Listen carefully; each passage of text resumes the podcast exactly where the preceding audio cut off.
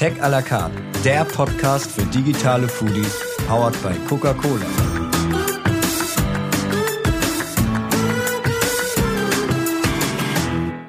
Willkommen zum dritten Appetizer von Tech à la carte. Wie schön, dass ihr wieder dabei seid, ihr Lieben. Ich bin Laura und mein Kollege Christian und ich haben Apana Aurora auf dem Original Way Coke Food Festival getroffen. Und sie hat uns von ihrem ambitionierten Wechsel aus der Modebranche in die Gastronomie erzählt. Die Berlinerin, die mittlerweile in Lissabon wohnt, hat indische Wurzeln. Und genau deshalb legt sie besonders großen Wert auf authentische indische Küche. In dieser spannenden Folge hat sie uns erzählt, welche technischen Tools für ihren beruflichen Erfolg unerlässlich waren und warum sie jetzt sogar nach Portugal expandiert. Also ich meine, es gibt wirklich Schlimmeres als halb in Berlin und halb in Lissabon zu leben, oder? Viel Spaß beim Zuhören wünsche ich euch.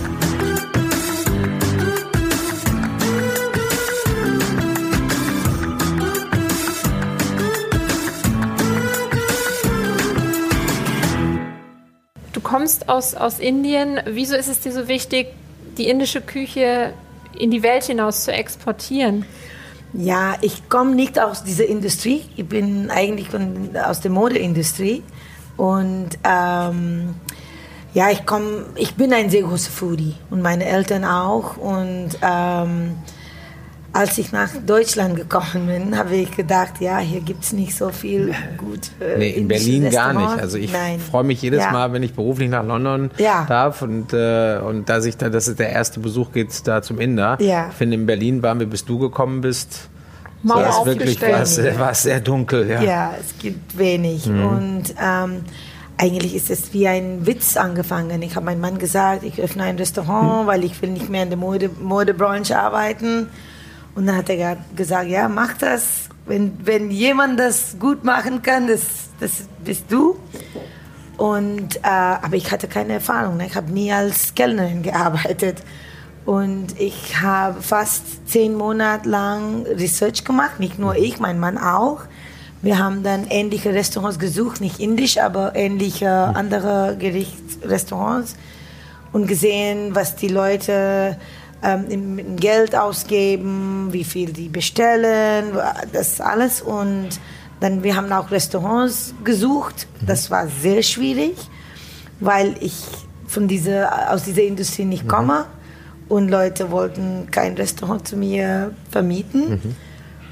Und dann irgendwann haben wir diese, das erste in Prenzlauer Berg ja. gefunden, nach zehn Monaten, fast einem Jahr. Mhm. In dieser unaussprechlichen Straße. Schretzky-Straße. Ja. Genau. und da dann auch die, die Nachbarn sind alle vorbeigekommen und gesagt, was macht ihr hier? Und haben gesagt, ein indisches Restaurant. Ah, noch ein indisches Restaurant. Das würde nie funktionieren. Und ähm, typisch Berliner, wie die, die ja, Leute empfangen. Ja. Ne? ja. Und dann haben wir gedacht, wow, normalerweise kommen die Nachbarn und sagen, herzlichen Glückwunsch mhm. und wir helfen euch. Und, aber nein, war sehr, sehr anders. Und dann haben wir gedacht, okay, dann zeige ich euch. Ja. Und das war für mich eigentlich eine gute Sache. Das war ein bisschen wie ein Challenge. Eine ne? Herausforderung, ja. ja. ja. Mhm. Ich war ganz am Anfang äh, ein paar Mal bei euch. Ich glaube, das letzte Mal ist jetzt um zwei, drei Monate her. Aber unser äh, Podcast heißt ja Tech à la carte. Deswegen muss ich auch noch eine Tech-Frage stellen. Mhm. Ähm, ich glaube, viele, die eventuell auch in der Branche sind oder sich jetzt genau mit so einem Gedanken herumspielen wie du, die sagen, ach Mensch, ich hätte da Lust, sowas zu machen. Ähm, weil es gibt ja so wahnsinnige viele Hidden Champions, die einfach toll kochen können, die eine mhm. Passion dafür haben. Ähm, ich habe ganz am Anfang bei dir gesehen, du hattest ähm, mindestens ein Bestellsystem am iPad und du mhm. hattest ein, äh, aber du hattest zwei Unterschiede, glaube ich. Du hattest äh, ähm, einmal äh, zur Reservierung und einmal noch ein Kassensystem. Ähm, ja. ne? Also ich glaube, es gab zwei unterschiedliche iPads, habe ich yeah. ganz am Anfang. Das war wirklich relativ früh ähm, ein Kassensystem und noch ein Reservierungssystem. Wie arbeitest du mit Tech bei dir im Restaurant? Wo bist du mittlerweile gelandet? Wie nutzt du ein Reservierungssysteme oder äh, Ja, wir haben mit OpenTable gearbeitet, ja. wir haben mit Kondu gearbeitet. Mhm. Mhm. Ähm, Im Moment sind wir mit Kondu. Mhm. Und, ähm, und Kasse ist dann äh, bei, bei Orderbird? Oder, ja, äh, Kasse okay. ist Orderbird. Mhm. Wir war, vom Anfang haben wir Orderbird benutzt. Mhm. Wir haben kein anderes probiert und wir mhm. sind sehr zufrieden. Mhm. Und ich glaube mittlerweile um, Orderbird und Quando sind zusammen. Okay. Gekommen seit ein paar Monaten. Aber wir sind eigentlich ziemlich zufrieden. Okay. beide. Also auch in traditioneller Küche hat äh, Technologie Einzug erhalten, weil man einfach innovativ sein muss, um eine Ja, funktionierende Gastronomie zu haben. Ja, man muss man, ne? weil das ist auch, wir machen, ich bin auch nicht jeden Tag im Restaurant. Ich bin jetzt in Lissabon und habe die zwei Restaurants hier und ähm, ich habe keine Angst, dass es gut funktioniert, weil, weil wir diese Technologie haben und der Bar macht keine Getränke ohne, ohne ein Ticket, ohne Ja. ein Bon. Küche macht kein Essen ohne Bon und das ist dann auch sicherer, ähm, ordentlich, das, ist, das funktioniert super. Und Delivery macht ihr auch? ähm, ist das ein Delivery wichtiger Teil? auch, aber ja? Foodora gibt es nicht mehr. Ja, ja, Deliveroo auch nicht. Ja. Und ähm, Kann man das sagen? Wie, wie viel Prozent war das? Irgendwie kann man sagen, es waren. ziemlich hoch. Ja? Ähm, ich würde sagen, äh, fünf, fünf, zehn Prozent. Wow. Ja, Ja. Wochenende, Ja. Sonntag ist Sonntag, sehr viel. ja, ist sehr viel. Sonntagnachmittag auf Ja. der Couch. Sonntagabend sowieso, klar. Ja, ja. Und da eine Frage, wie hätte es euch gelungen, dass das Essen genauso gut schmeckt wie im Restaurant? Weil das ist ja vieles, was nicht so gut funktioniert. Ne? Du meinst mit Delivery oder Nein, unabhängig jetzt? Ja. unabhängig jetzt, wer, Okay. wer liefert. Ich habe oftmals das Gefühl, es ist eine Herausforderung für ein wirklich tolles Restaurant, dass das Essen genauso gut dann zu Hause schmeckt nach dem Transport Ja, wie ist nicht im einfach. Restaurant. Ist nicht einfach. Und eine Dosa, weil Dosa ist ein knuspriger Crepe. Ähm, das ist klar, das ist nicht so knusprig, wenn das zu wenn, wenn das geliefert ist, aber die Leute wissen das. Und ich bin kein großer Fan von Dosa Delivery ähm, und wollte eigentlich das aufhören, aber die Leute Ja. sagen, nein, das ist Okay. okay.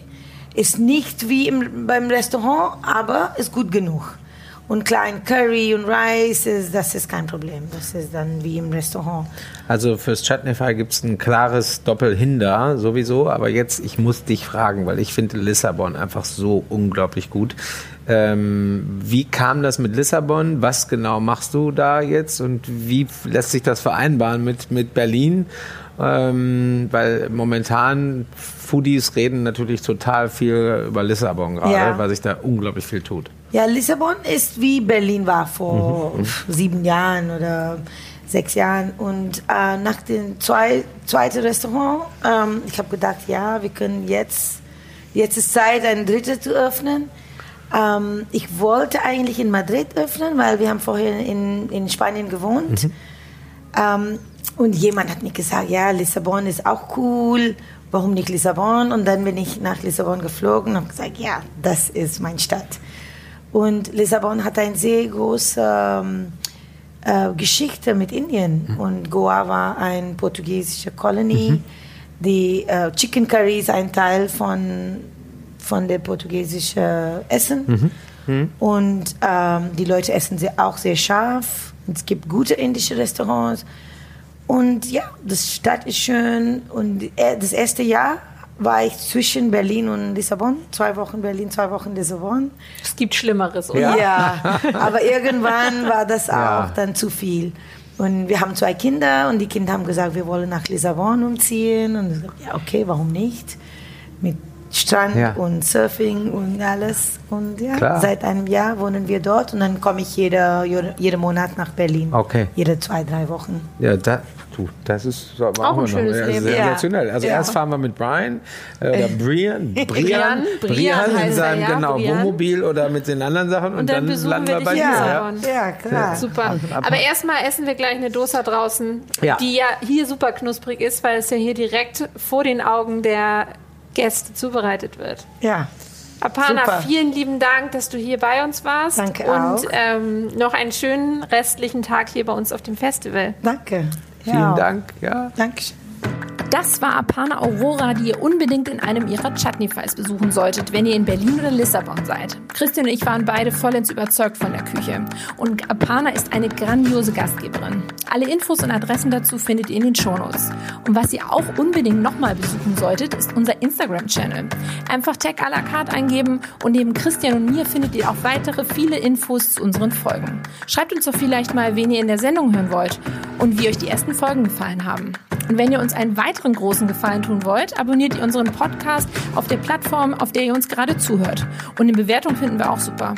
Und auch wenn wir Tech à la carte heißen, eine Empfehlung auch auf nicht digitalen Kanälen würde uns wahnsinnig freuen. Dann bis zum nächsten Mal.